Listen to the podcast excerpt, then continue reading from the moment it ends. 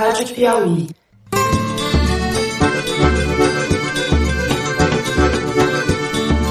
Olá, sejam bem-vindos ao primeiro programa do especial de fim de ano do Treta Talks. Para celebrar o ano do podcast no Brasil, nós vamos apresentar uma série especial de três episódios satirizando os três podcasts de maior destaque em 2019. Na nossa opinião. Seus patifes, canalha, não vai colar. Não devo nada a ninguém. Não tinha motivo nenhum para matar quem quer que seja no Rio de Janeiro. Agora Marielle Franco quer empurrar para cima de mim. Eu, Ivo Neumann, apresento essa edição especial do Treta Talks Foro de Teresina, uma sátira do Foro de Teresina, o podcast de política da Rádio Piauí.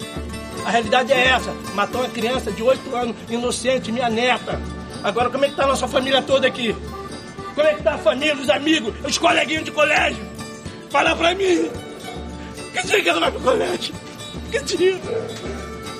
Hoje a gente vai debater em três blocos os três temas mais relevantes e recorrentes do noticiário político de 2019.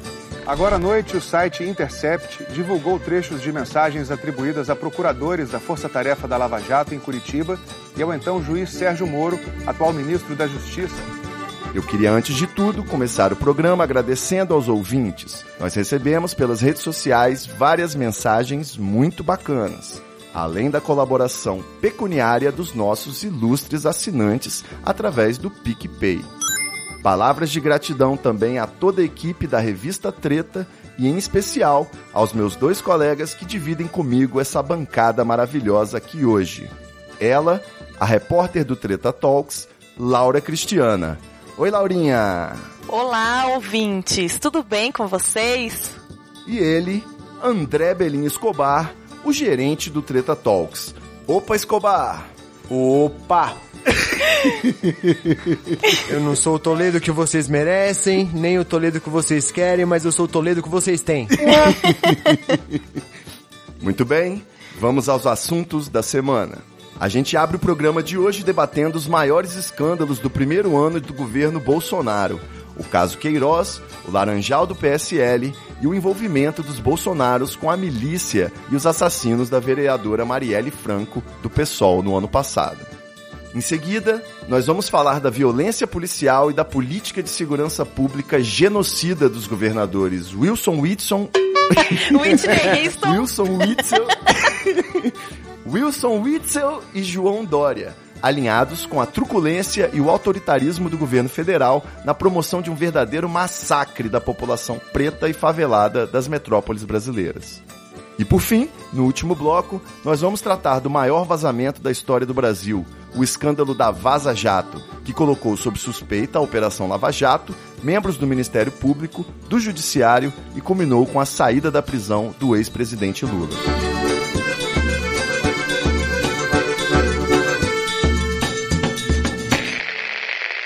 O noticiário político nacional pegou fogo desde o primeiro dia de janeiro e o povo brasileiro não teve um único dia de paz na então chamada Nova Era. Para a gente não se perder no meio de tantos acontecimentos, o jeito é focarmos nos escândalos de maiores proporções. E aí eu pergunto para minha querida repórter Laura Cristiana. Laura Cristiana, fala para mim aí, no seu ponto de vista, o que, que você acha que foi mais escandaloso nesse primeiro ano de governo Bolsonaro? Você tem alguma coisa que te chama mais atenção? Sim, com certeza. A falta de asseio na mesa de café da manhã do presidente. Eu gosto que a Laura foca no que é importante. Uma mesa que não tem um paninho, que não tem um crochê, que tem um saco de pão aberto, todo esfarelado. Pão com leite condensado. Se ele tá querendo parecer com nós pobres, na nossa casa não tem isso não entendeu? Tem um Começa paninho que de casa prato. de pobre tem higiene básica, né? As Exatamente. coisas pelo menos são limpas e arrumadas, Limpo, não é essa bagunça. Tudo. né? Horrível. Sem falar o gosto, as, as vestes, aquelas vestes, uma camisa do Palmeiras, com moletom, uma Falsificada. sandália só de enfiar o pé. Aí a gente vê, filha, como é que está nas mãos de quem está nosso país. Bom, mas aí eu acho que você tá, tá mencionando coisas que são artifícios, né, do marketing do governo federal, são coisas que são utilizadas como um elemento para identificação do brasileirinho. Não, mas Né, agora sim, falando sério, pra mim, é, gente, Queiroz, né?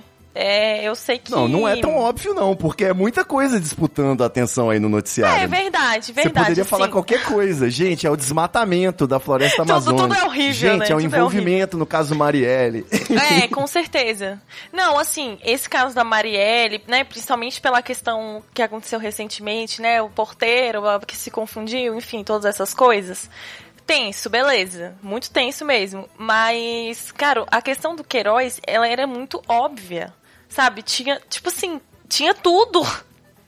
A gente não precisava de mais, assim, sabe? Tinha tudo pra, pra acontecer, é, afirmações incoerentes, o homem sumir, a tia do açaí. Exato. Me parece assim que de tão Hum. óbvio, né, como você colocou, Uhum. essas coisas aí, a rachadinha, você ter um funcionário fantasma, ou você ter um candidato laranja, né, na sua Uhum. chapa, no seu partido, acabou sendo naturalizado, né? Mais ou menos como quando o PT se envolveu com o Caixa 2, né, a acusação de ter feito Caixa 2 de campanha e se saiu dizendo que é natural, que todo mundo faz Caixa 2. Eu acho que hoje em dia o PSL e o Bolsonaro, eles puxaram o, o tapete aí do que é natural pra rachadinha, pra outras coisas, né? Outras corrupções aí chamado do baixo clero, né? Coisas Sim. que a gente tem a mais plena certeza que acontecem desde o governo federal até o mais distante rincão desse país, né? Sim. Olha aí, numa mesma fala eu consegui usar o vocabulário próprio dos jornalistas do Foro de Teresina e ainda fui, fui isentão, né? Falei mal do PT pra poder antes fazer uma crítica do PSL. Tô indo bem. Muito bem. Isso é o jornalismo imparcial.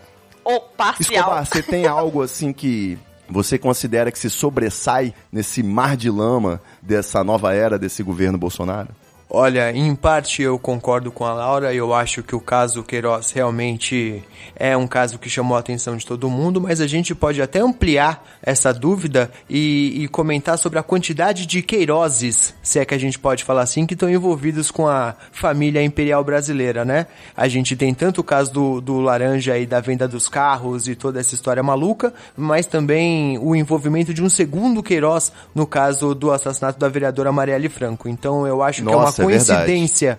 É uma coincidência, no mínimo, peculiar o envolvimento de tantos Queirozes com a família Bolsonaro. Exatamente. E a Laura estava falando agora há pouco também sobre a falta de higiene, os hábitos alimentares, de vestuário do presidente. E realmente, é, isso é uma coisa que é utilizada na forma de comunicação do presidente, daqueles em volta dele, para conseguir passar uma imagem. Mas é uma imagem estranha, até porque se você pensar, uma falta de pano naquela mesa é uma coisa que incomoda profundamente. Casa de pobre, o que mais tem é paninho. Em cima do filtro de água, o bujão de gás, uma mesa sem pano não faz sentido. E é exatamente como o des- os designers do governo federal, né? Você vê que todos os logos de projetos, de pacotes, de ministérios, eles são todos horríveis, né? Todos pro é, é, visit and love us, né? É Não. sempre uma coisa vergonhosa para ficar à altura dos nossos representantes. Inclusive, isso me, me leva assim. A primeira reflexão, lá no começo do governo Bolsonaro, eu, é, é, me chamou bastante atenção o termo fire hosing que também ficou tão naturalizado que a gente até parou de usar. Eu não sei se vocês lembram do meme, ah, isso aí se chama fire hosing. Vocês estão ligados do que eu tô falando? Sim, Não. sim. Essa técnica do governo Bolsonaro de falar um absurdo completo do tipo, ah, vamos lançar aí um imposto sobre o seguro-desemprego, né? Vamos taxar os desempregados. E aí você espera para ver qual vai ser a reação, como que vai ser o, o gado defendendo esse lado, como que vai ser a repercussão disso entre os isentões e a oposição. E dependendo, aí você volta atrás e fica todo mundo feliz, né? Foi, afinal de contas, a ideia inicial era tensa. Isso é, isso é Fire Rose o nome disso. É o recuo pela simpatia, né? É, o, jogar o verde pra colher maduro, né? Eu acho que é o, o ditado mais próximo. Na verdade, durante esse ano de governo Bolsonaro, a gente acabou aprendendo muitas expressões e muita coisa, né? Se você lembrar, é mais ou menos da mesma época que todos os termos vieram à tona. O fire hosing, o balão de ensaio, a cortina de fumaça, que são todas as técnicas de comunicação utilizadas pelo governo e a gente foi aprendendo na marra a identificar, né? Exatamente. Sem falar nas fake news, né? Que continuam sendo operacionais. Fake news continuam sendo uma ferramenta importante hoje de governabilidade, né?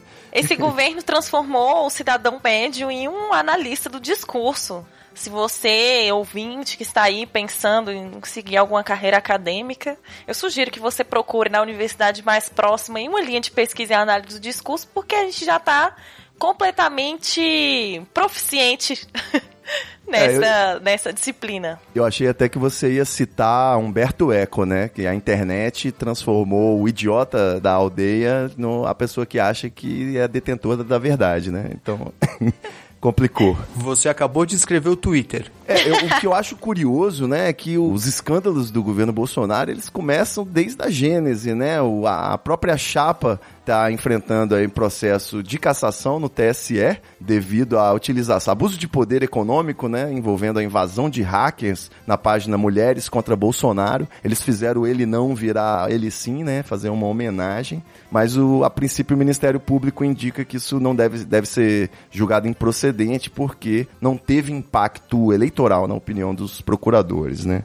Sem falar que na própria formação do ministério, a gente vinha, a chapa que vinha com a promessa de acabar com a mamata, acabar com a corrupção, apresentou nove dos 22 ministros, pessoas que estavam enfrentando rolos com a justiça, né? investigações, processos, e a outra, você pensa aí que nove de 22 é quase a metade, né? A outra metade é formada apenas por militares e lunáticos indicados pelo Olavo de Carvalho. Você vê que tá, tá bem equilibrado aí nesse, a equipe do governo, o gabinete Bolsonaro. E o irônico é exatamente isso, né? Eles terem conseguido a eleição com o lema da anticorrupção e de enxugar a máquina pública e de acabar com desvios e estava todo mundo traumatizado com os trilhões roubados pelo PT. PT. exatamente. Exato, exato. A informação dos trilhões roubados é uma madeira de piroca e tudo isso. E no fim das contas, quando você vai analisar os fatos, não é bem assim, né? É, quando você vira governo, você passa a ser um pouco mais tolerante com a corrupção. O Caixa 2, por exemplo, que foi admitido pelo Onyx Lorenzoni, foi prontamente perdoado pelo já ministro da Justiça, Sérgio Moro, que afinal de contas está aí de olho no STF, né? Então, é tudo uma grande rede, um grande acordo acordo nacional com o Supremo, com tudo. E a gente teve, inclusive, o Supremo aí tem vários desafios, como julgar a prisão em segunda instância. E recentemente, né, acuado por um, de um lado as denúncias da Vaza Jato, já entrando em outra pauta, do outro, a pressão aí do gado bolsonarista. Eu tava pensando aqui sobre essa questão da a plataforma eleitoral, né, dele, de anticorrupção, antissistema. Dá para dizer se ele tá cumprindo Desculpa, as promessas é ou não? Essa, é que essa expressão me causa risos. Mas antissistema, né, fazer o limpa, ninguém vai ficar tudo mas fazendo justamente o contrário. E eu fico lembrando que no governo da Dilma, acho que no primeiro mandato dela, falou-se muito na questão do estelionato eleitoral, né? Que é você basicamente se eleger com um plano de governo X e fazer Y. Na verdade, isso para mim, né, se chama política. Mas, caro Ivo Neumann, você que tem um conhecer jurídico, é. podemos falar estelionato eleitoral? Eu diria que, em se tratando de Brasil, o conhecimento jurídico não vale para absolutamente porra nem PN, né? Praticamente uhum. nada. a política, ela vai estar tá sempre por cima do, do que é realmente jurídico, né? Não existe uma discussão puramente da, dos termos da lei, você vê que sempre a interpretação da Constituição está sempre aí sendo votada pelos ilustres ministros, a própria questão do impeachment da Dilma, tudo isso a gente tem uma interpretação numa época, agora já não é mais conveniente, vamos mudar aí a nossa interpretação. É o famoso pau que dá em Chico, não dá em Francisco, né? Aquela história. Mas eu acho que nesse caso específico a ideia de estelionato eleitoral não pode ser utilizada, porque na verdade ele não está fazendo nada que ele não tenha dito que ia fazer. Ele avisou, o, né? O caso talvez seja um pouco diferente, porque na verdade eu acho que muita gente não acreditou que ele faria o que disse que ia fazer. E é, Isso. o buraco é um pouquinho mais embaixo, talvez. Verdade. Exatamente. Eu acho que é o primeiro caso na história mundial de desestelionato eleitoral, né? Ou estelionato eleitoral invertido. O Brasil inovando mais uma vez. As pessoas acreditaram que ele não ia cumprir o que prometeu e agora que ele está cumprindo, elas se sentem traídas né? Só no Brasil mesmo. Na minha opinião aí, já que eu levantei essa pergunta para vocês, o que me causa um choque, né? Um, um, eu fico pasmo realmente com o noticiário. Eu fiquei até um pouco sem reação quando a gente vê o envolvimento da família Bolsonaro com o assassinato da Marielle a história do porteiro, você fazer uma acusação que né, ele botaria a vida dele, o emprego, a vida dele em risco. Aí o Carlos Bolsonaro vem, aparece com o computador da portaria, né? Do nada querendo dizer, ó, oh, eu tenho as provas aqui e não percebe que assim ele mostra que ele está tendo acesso às provas e que pode destruí-las, né? A história do seu Jair da Casa 58 são muitos mistérios. Eu acho que a gente ainda tem coisa aí pela frente até me fez esquecer um pouco o caso Adélio, né? Confesso para vocês aí que é, é tanta teoria da conspiração que eu já não sei mais no que acreditar. Mas eu acho que o ponto máximo aí, o escândalo maior do governo Bolsonaro é descobrir que além de ter mandado prender o candidato que provavelmente seria eleito, né, pelo seu hoje ministro da Justiça, na época juiz de primeira instância, é também ter silenciado uma adversária política e a vereadora, adversária do Carlos Bolsonaro na, na Câmara de Vereadores do Rio com um assassinato, né? Um, um atentado aí que ainda precisa ser esclarecido qual o nível de envolvimento do presidente eleito, a pessoa que está no poder desse país, com um dos crimes mais repugnantes da nossa história. Acho que é bem por aí. Tem que lembrar também que oficialmente não existe nenhum envolvimento de nenhum membro da família Bolsonaro com nenhum desses dois assuntos. Então a gente tem que partir do princípio também de que o presidente pode só ter muita sorte e os adversários políticos dele ou morrem ou são presos por uma coincidência incrível. Uma obra do acaso fantástico. O horóscopo dele tá muito bem trabalhado. Esse período aqui de 2019 a 2022, né? Veio de muita sorte, os astros estão alinhados. É porque mudou. O, Marte dele. o horóscopo chinês mudou do ano do cachorro, agora é o ano do gado. Então agora tá tudo dando certo tudo pro pessoal. Dando certo. Não, e, é, e veja bem a evolução, né, da nossa, dos nossos candidatos, porque na eleição anterior que tínhamos o Aécio que mataria, de, disse que mataria até o primo, né? Mas não matou. Agora já temos um que não diz, mas acontece. Qual será o próximo, né? Exatamente. Eu não, não sei se eu quero esperar para ver. É isso. Eu acho que ele descobriu a fórmula do sucesso, né? Indignar a oposição, fazer com que a oposição faça todo o seu marketing. É. Né? Basicamente. Exatamente. E quanto mais polarizado, quanto mais emoção, mais compartilhamentos na internet, mais chama atenção os assuntos, mais manipula a pauta e por aí e vai. não posso deixar de manifestar aqui minha profunda indignação com certo programa dito de humor, é, apresentado por caras de terno, que fizeram acender aí a, a figura, né, hoje dessa família que está acabando com a gente. É. Eu acho que existe, eles são muito icônicos, né, nessa divulgação da ascensão do, do mito Jair Bolsonaro, apesar da alardeada, alegada boa intenção em ser apenas uma denúncia, mas na prática é isso aí. Acho que toda a imprensa entra junto aí, tinha que fazer uma autocrítica por esse fenômeno de naturalizar o fascismo em 2019 no Brasil, né? em 2018 no caso. É. Bom, e assim a gente encerra o primeiro bloco. E, assim a gente. e assim a gente encerra o primeiro bloco do programa. Agora nós vamos falar sobre a violência policial e o genocídio da população preta e favelada no Rio de Janeiro e em São Paulo.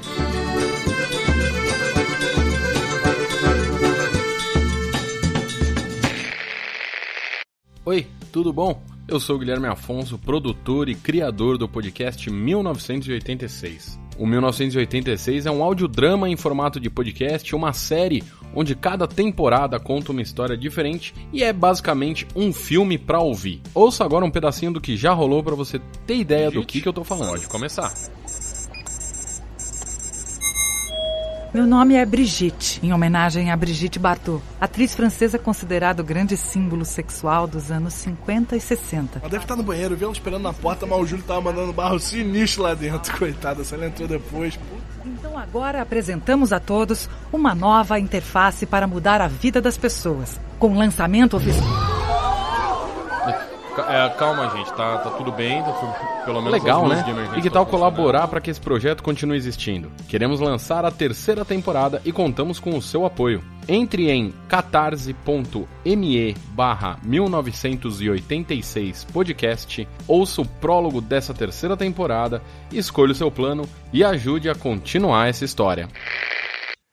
2019 também é o ano em que no Brasil a gente assiste a uma queda nas taxas de homicídio, ao mesmo tempo em que ocorre um aumento exponencial das mortes ocasionadas pela ação policial. A política de tolerância zero implementada pelo governador Wilson Witzel no Rio de Janeiro, obviamente se restringe apenas à periferia, às zonas pobres e favelas. Enquanto os helicópteros passam livremente, né, dando tiros aí em escolas, igrejas, botando a vida do cidadão preto em risco, você hoje, dependendo de onde você estiver, não é seguro portar um guarda-chuva, um pedestal de microfone. Depende aí da quantidade de melanina que você tem na sua pele ou do local, da pobreza do local por onde você está passando. É, essa acho que é a parte mais triste da nossa pauta. Eu, sinceramente, fico desconcentrado aí dentro de um programa de humor.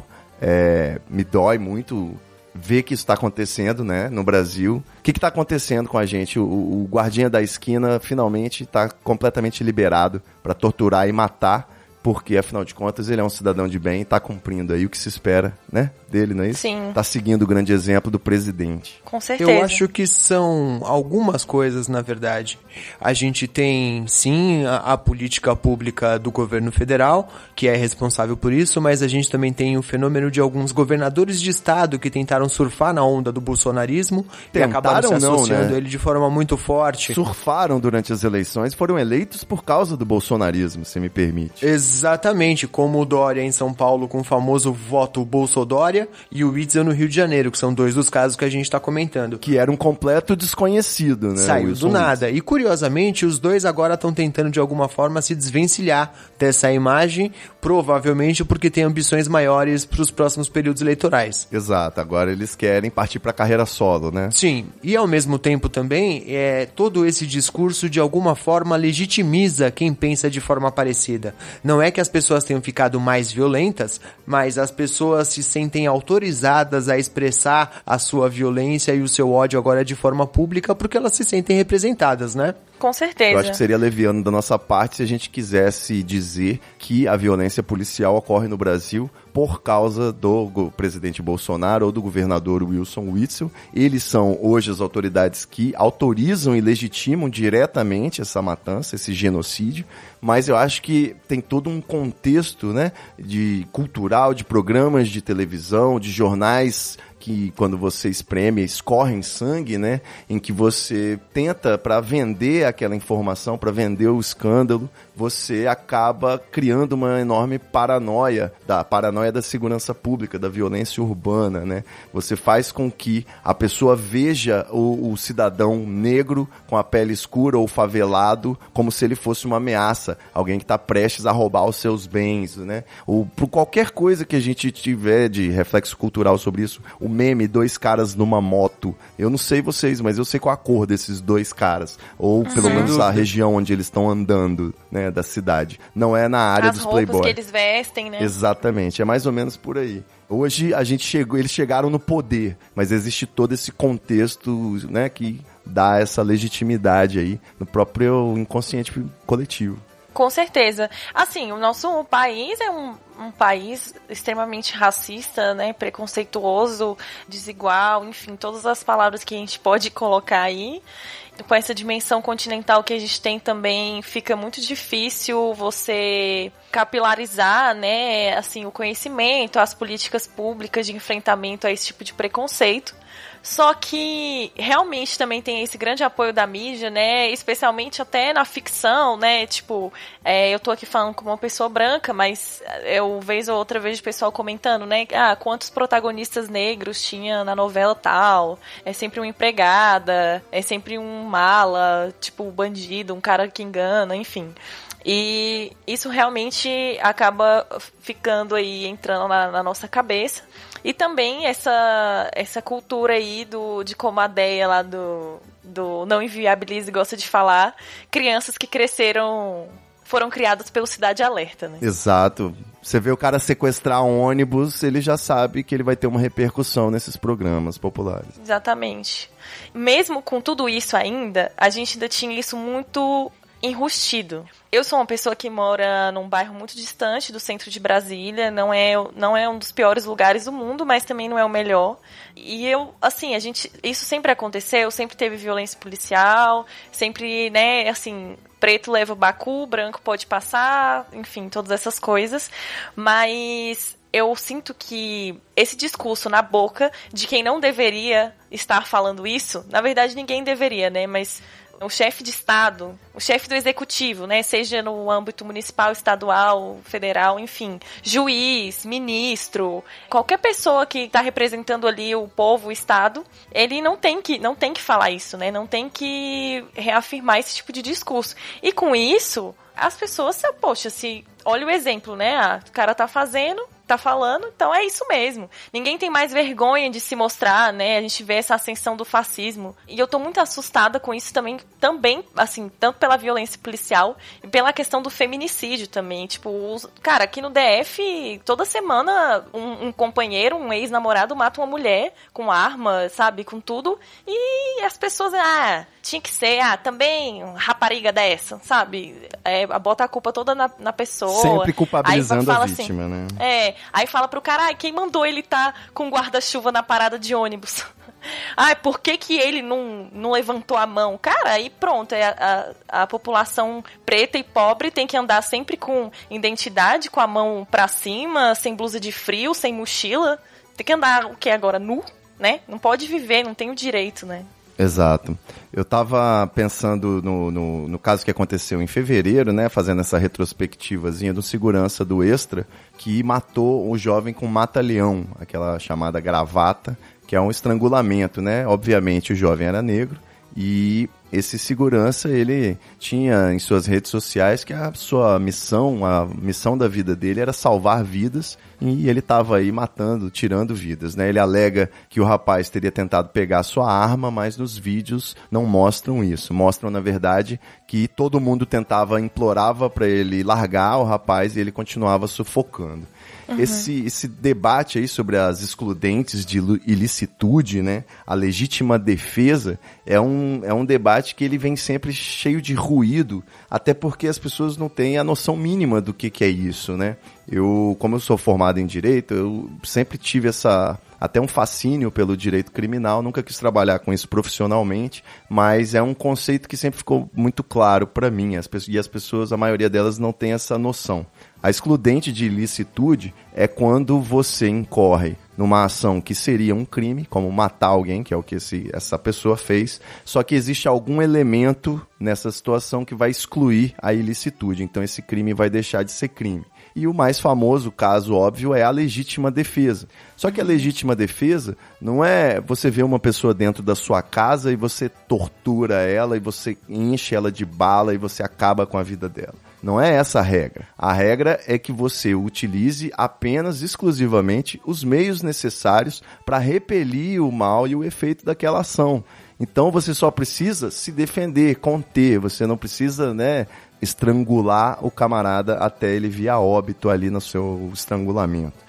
Então, acho que essa, o projeto anticrime, a inserção de novos elementos de excludente de ilicitude, né? Você abrir, porque existe já a legítima defesa existe o estado de necessidade, que é quando você não tem como ter outra conduta, né? Uma conduta diferente daquela que você teve, mas é, não podemos colocar aí a violenta emoção, né, como se quer, para o exercício da força policial, porque já é desmedido no Brasil, já é focado nos pretos e pobres, então também acho que isso é um debate que já já já né, tá pegando fogo aí, mas a gente vai precisar se engajar nessa tarefa aí, nessa luta. Olá, ouvintes. Aqui é a Laura Cristiana. Estou mandando esse áudio para atualizar o nosso comentário a respeito do pacote anticrime, que hoje, dia 4 de dezembro, foi aprovado na Câmara. E apesar de ter contado com um suposto apoio aí declarado né, em vários outdoors pelo Brasil e o esforço que o ministro Sérgio Moro fez para ganhar votos favoráveis pelo Centrão, as principais bandeiras aí que ele levava nesse pacote foram vetadas, né? Como o excludente de licitude, a prisão em segunda instância e o plea bargain. É, o aumento pra, da pena para 40 anos, que foi um texto sugerido né, pelo Alexandre de Moraes, passou. O plea bargain, que é basicamente um acordo de confissão aí para você escapar do processo judicial, ele vai ficar restrito para infrações sem violência com penas inferiores a quatro anos. Ou seja, a polícia vai continuar matando, mas ainda sem autorização legal, implantando droga, mas dessa vez contando com a confissão aí da vítima que vai querer se ver livre do processo, e o Lula continua solto.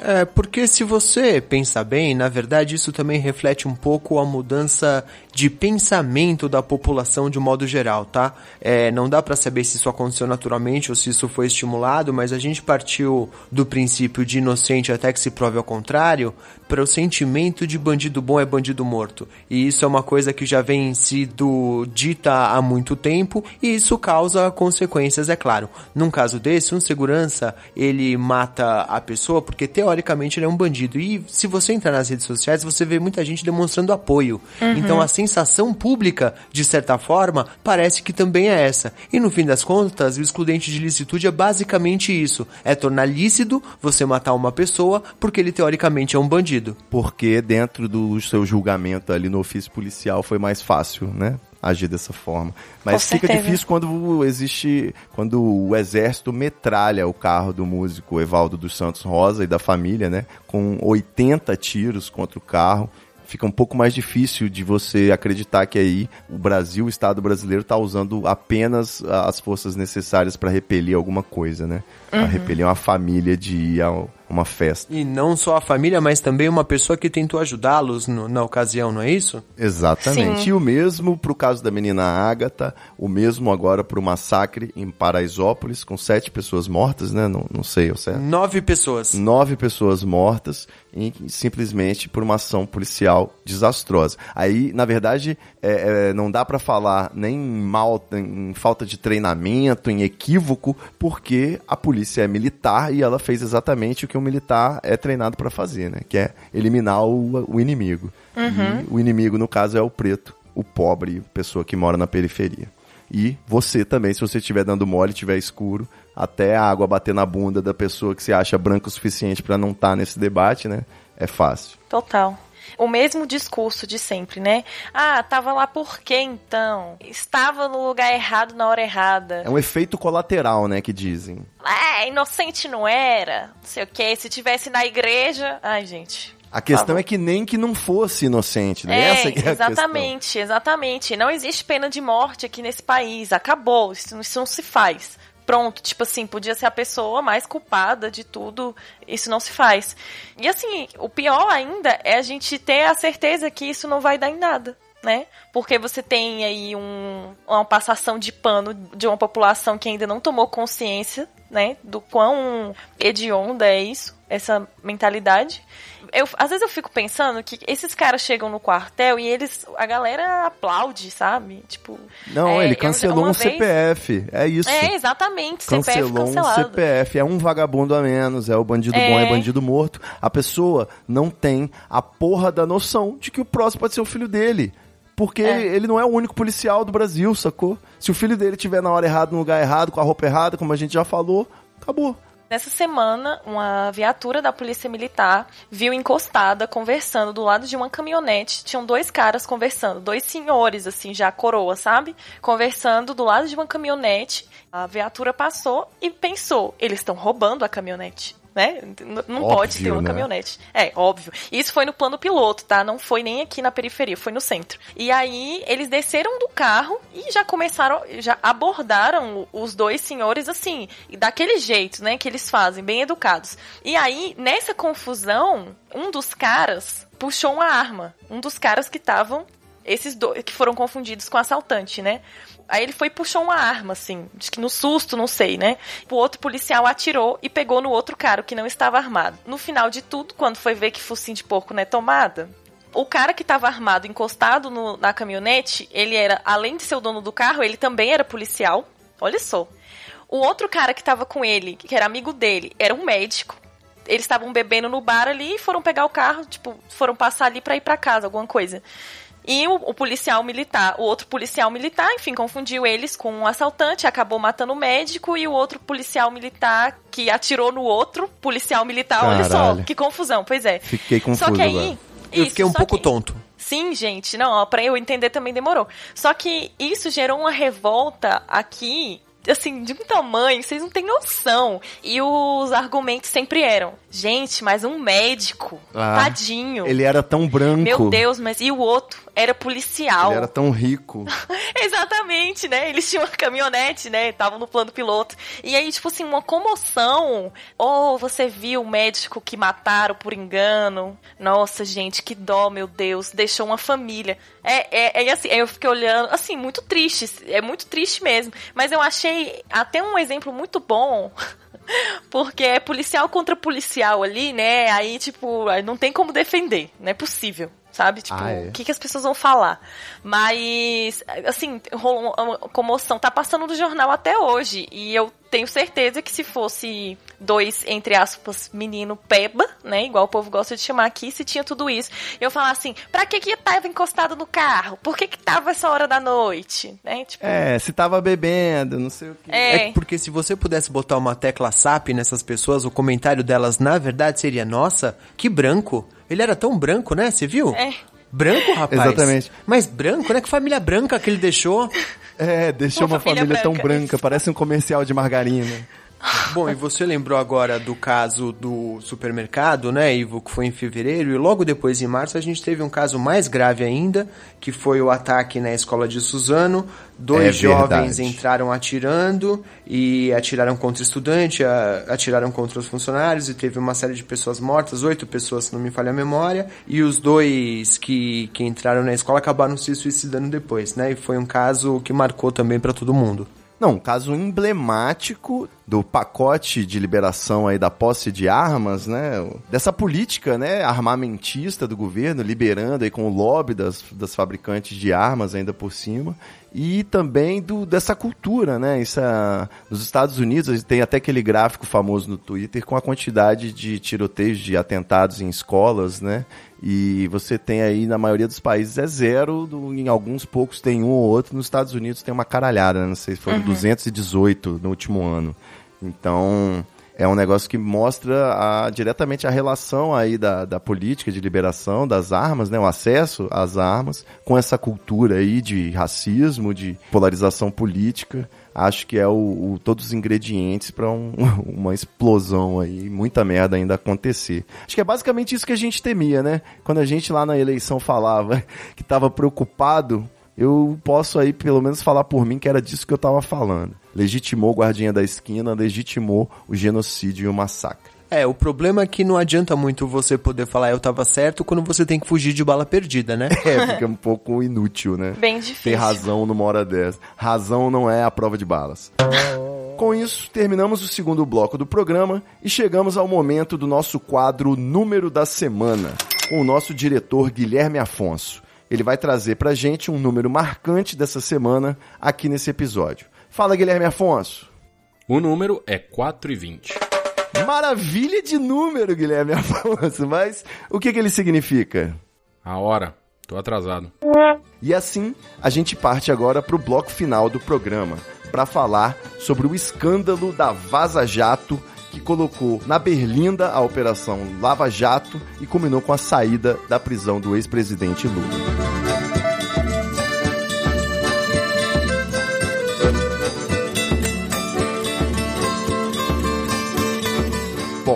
O mundo já estava acostumado a ver escândalos de vazamento, né? A gente teve aí o WikiLeaks, o Panama Papers recentemente mas o Brasil se viu no centro de um episódio desses, curiosamente aí com a participação do jornalista Glenn Greenwald, né? Que teve aí com o The Intercept Brasil, teve acesso a conversas dos procuradores que participaram da Operação Lava Jato, algumas conversas mencionando juízes e outros, outras pessoas envolvidas aí no, no, nesse interesse público. E a gente teve aí o Leandro Demore e o Glenn Greenwald anunciando uma série de áudios, uma série de descobertas e lançando isso como episódios no Netflix, né? Lançando aí geralmente era na sexta-feira para a galera poder sair do trabalho e ir sextar feliz, comemorando aí as últimas descobertas dos bastidores da política nacional. E, pelo menos para mim, pra gente que é da esquerda, uma enorme sensação de eu já sabia de sobre tudo, né? Tudo acontecendo nos bastidores exatamente como a gente imaginava que era, só aí essa verificação e, obviamente, a, a reação, né, partindo para criminalizar a prova, dizendo que esse tipo de vazamento é ilegal e não pode ser admitido, né, revertendo aí, parece que o jogo virou, o que aconteceu quando o Messias foi com papel lá na ligação da Dilma com Lula.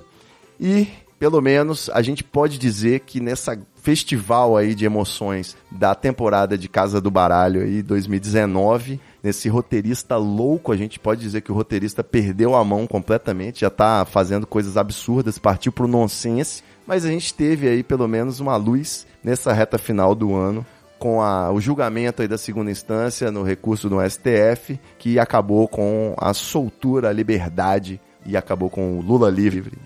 Fala pra mim, Laura, você ficou feliz aí com o retorno do seu pai pra casa? tá tudo certo Não, completamente, completamente. Liberdade cantou, teremos um Natal feliz, em família, trocaremos presentes, amigo oculto, dividir o panetone. Renan da Penha livre. É, então, nesse quesito, tudo ótimo. Porém, eu fico pensando aqui no futuro, passado, presente, né, da Vaza Jato. Porque, assim, realmente, cara, um trabalho incrível. Não vamos deixar de parabenizar aqui os jornalistas. Inclusive, uma coisa que eu vi outro dia, é na época no Twitter, que eu achei muito legal foi. Alguém comentou assim, cara, esse negócio tinha que ter caído mesmo na mão do Glenn, assim, porque, né, um americano frio e calculista. Exato. Porque se fosse na mão de um brasileiro, tinha jogado tudo no ventilador, no outro dia ninguém ia lembrar mais, enfim. Não, o brasileiro ia tentar vender pra Globo, né? A primeira coisa. É, foi basicamente o que aconteceu com a Patrícia, né? No, na, naquele negócio lá das fake news, né? Ela fez uma matéria extensa e tudo, foi, rolou bafafá, tal, não sei o que. Tentaram fazer até um linchamento virtual e, com a mulher e acabou. Enfim, ninguém, ninguém, nem se fala mais nisso. Mas, assim, é triste porque a gente já sabia disso desde o início, a gente está falando desde sempre, né? Assim, suspeição do Moro, é, Dallagnol, PowerPoint, todas essas coisas a gente está falando há muito tempo e agora foi escancarado, né? Provado mais do que tudo e não teve nenhum efeito, assim. Então, eu fiquei mais desesperançosa ainda, porque eu realmente achava que ia ser o fim. Não, agora, agora acabou, agora chega, Lula livre e, Bolsonaro na cadeia. Não, mas Sérgio Moro, né, Dallagnol e tudo. Mas sim, nada aconteceu, a gente só tem mais incerteza nas instituições. Assim, o Estado obrigou, né, o manter um senhor idoso inocente até que se prove o contrário dentro da, da cadeia, assim, pra nada. E, e favorito nas intenções de voto para é. presidente da república. Limpou o caminho, né? E assim, e nada aconteceu. É, eu entendo você dizer que, né, acabou em pizza, nada aconteceu feijoada. Uhum. Mas, é, para ser a ponderação aqui do nosso Treta Talks Foro de Teresina, eu teria que dizer que, de certa forma, a gente teve um apagão do, da persona do Sérgio Moro, né?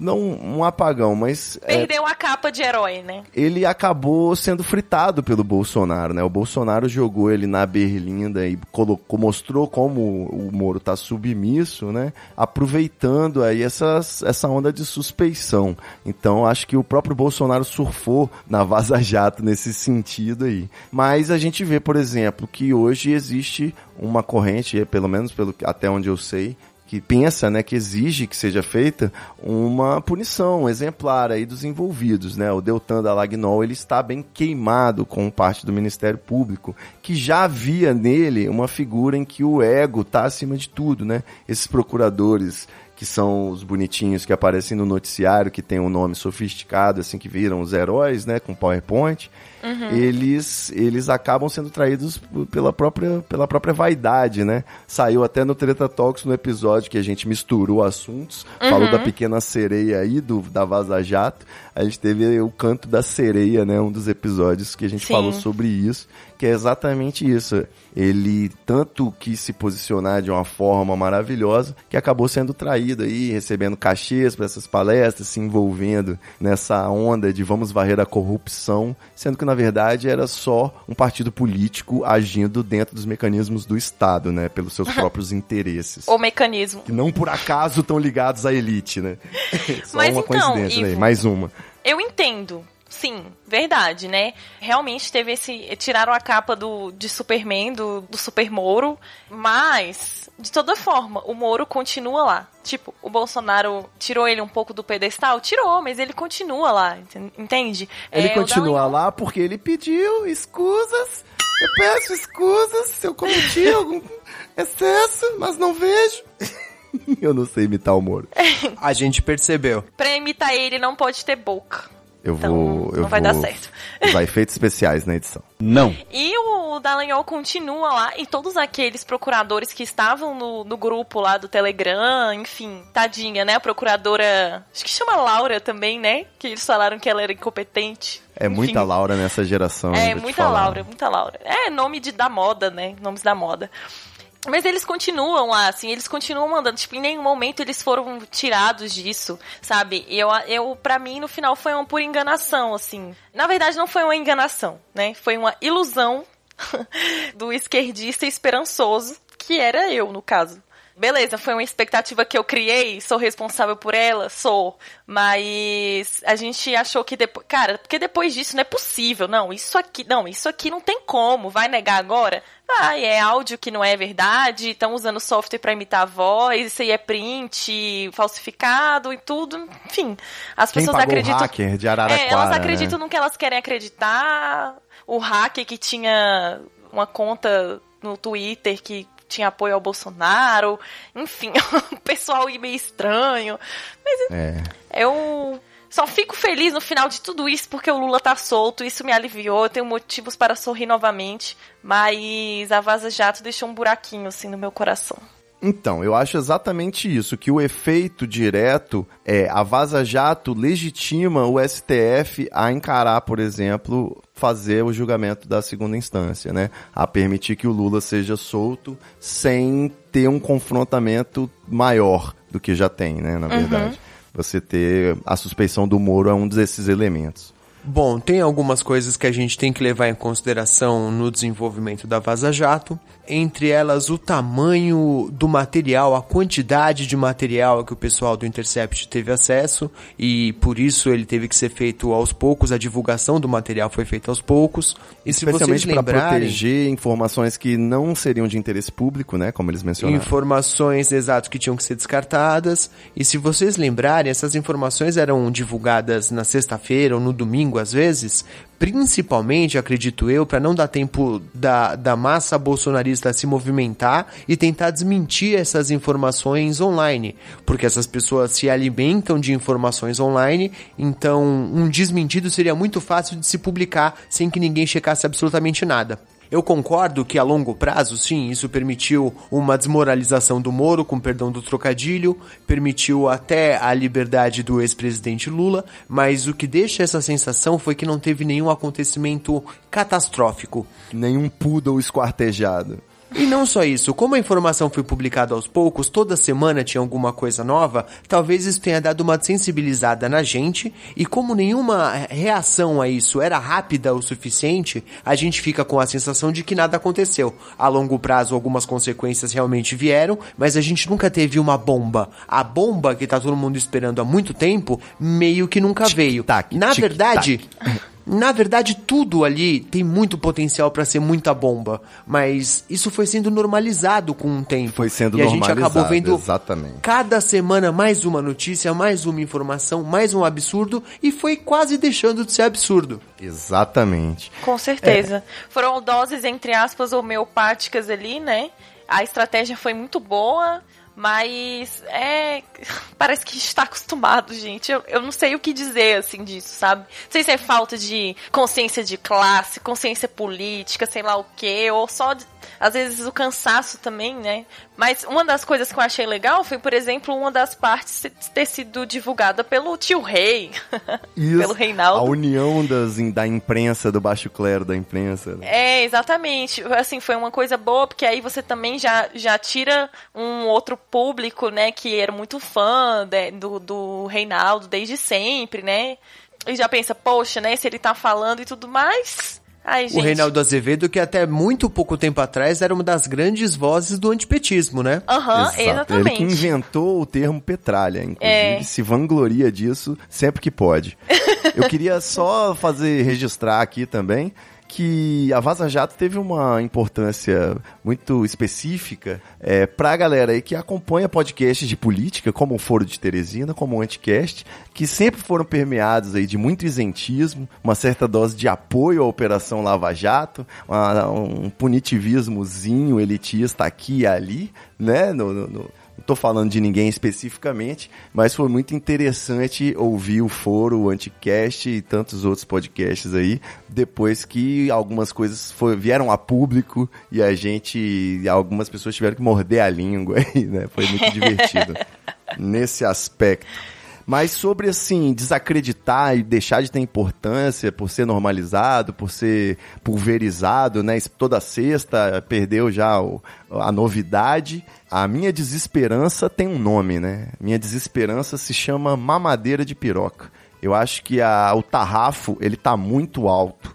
Ele tá lá nessa ideia de que o nosso presidente foi eleito pelo medo de que nas creches as crianças sejam obrigadas a mamarem plásticos que simulem pirocas. Isso pra mim é, é- é- é o tarrafo. Então, tudo que é tá abaixo disso, pra mim, eu nem vejo mais, entendeu? Eu tô, eu acho que pra chocar o Bolsonaro precisaria ir na casa de cada brasileiro, esquartejar a família dele e dizer que foi de propósito, né? Se apresentar, tirar foto, vídeo, fazer uma live, ficar bem registrado. E aí as pessoas iam começar a mudar de ideia.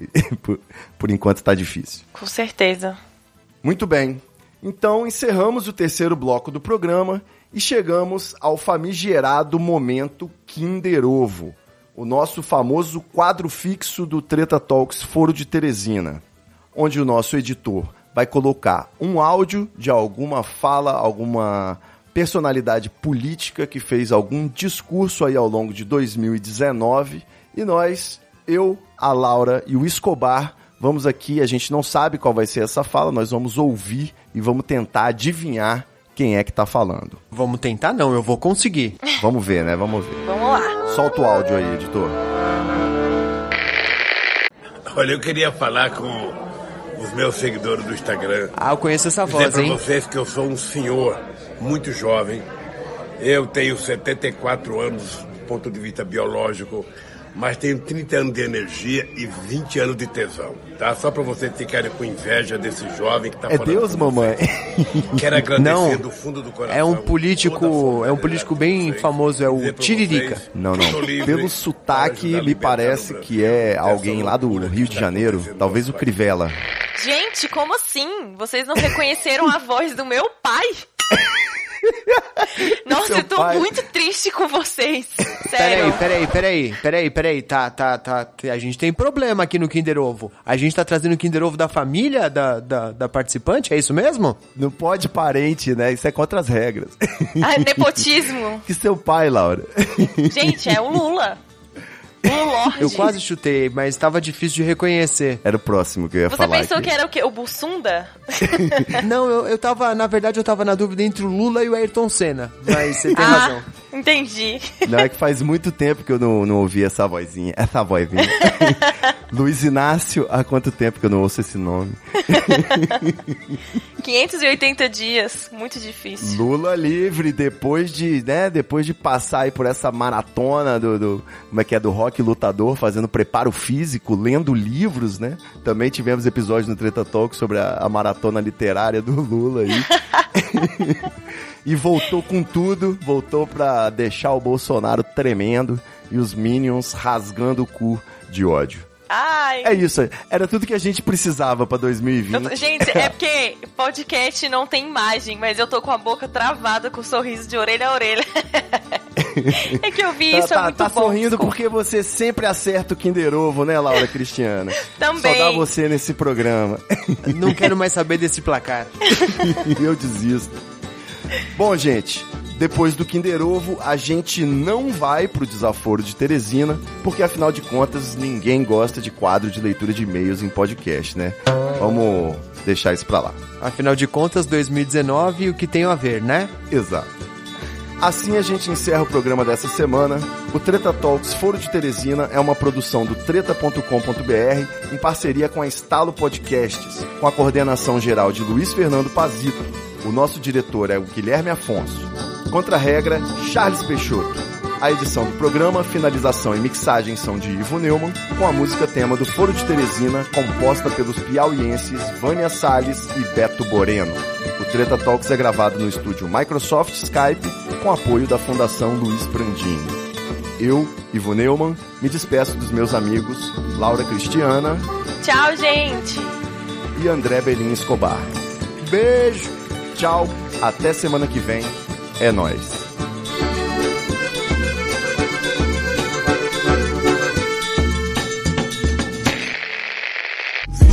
Muita treta, muita treta, I can feel it. muita treta, muita treta. Eu estou sentindo uma treta.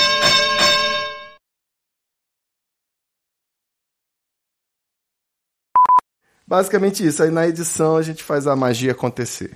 Tá bom. Vou tentar, vou tentar porque eu não sei, tá? O Escobar tenha paciência aí. Vamos ver se fica igual.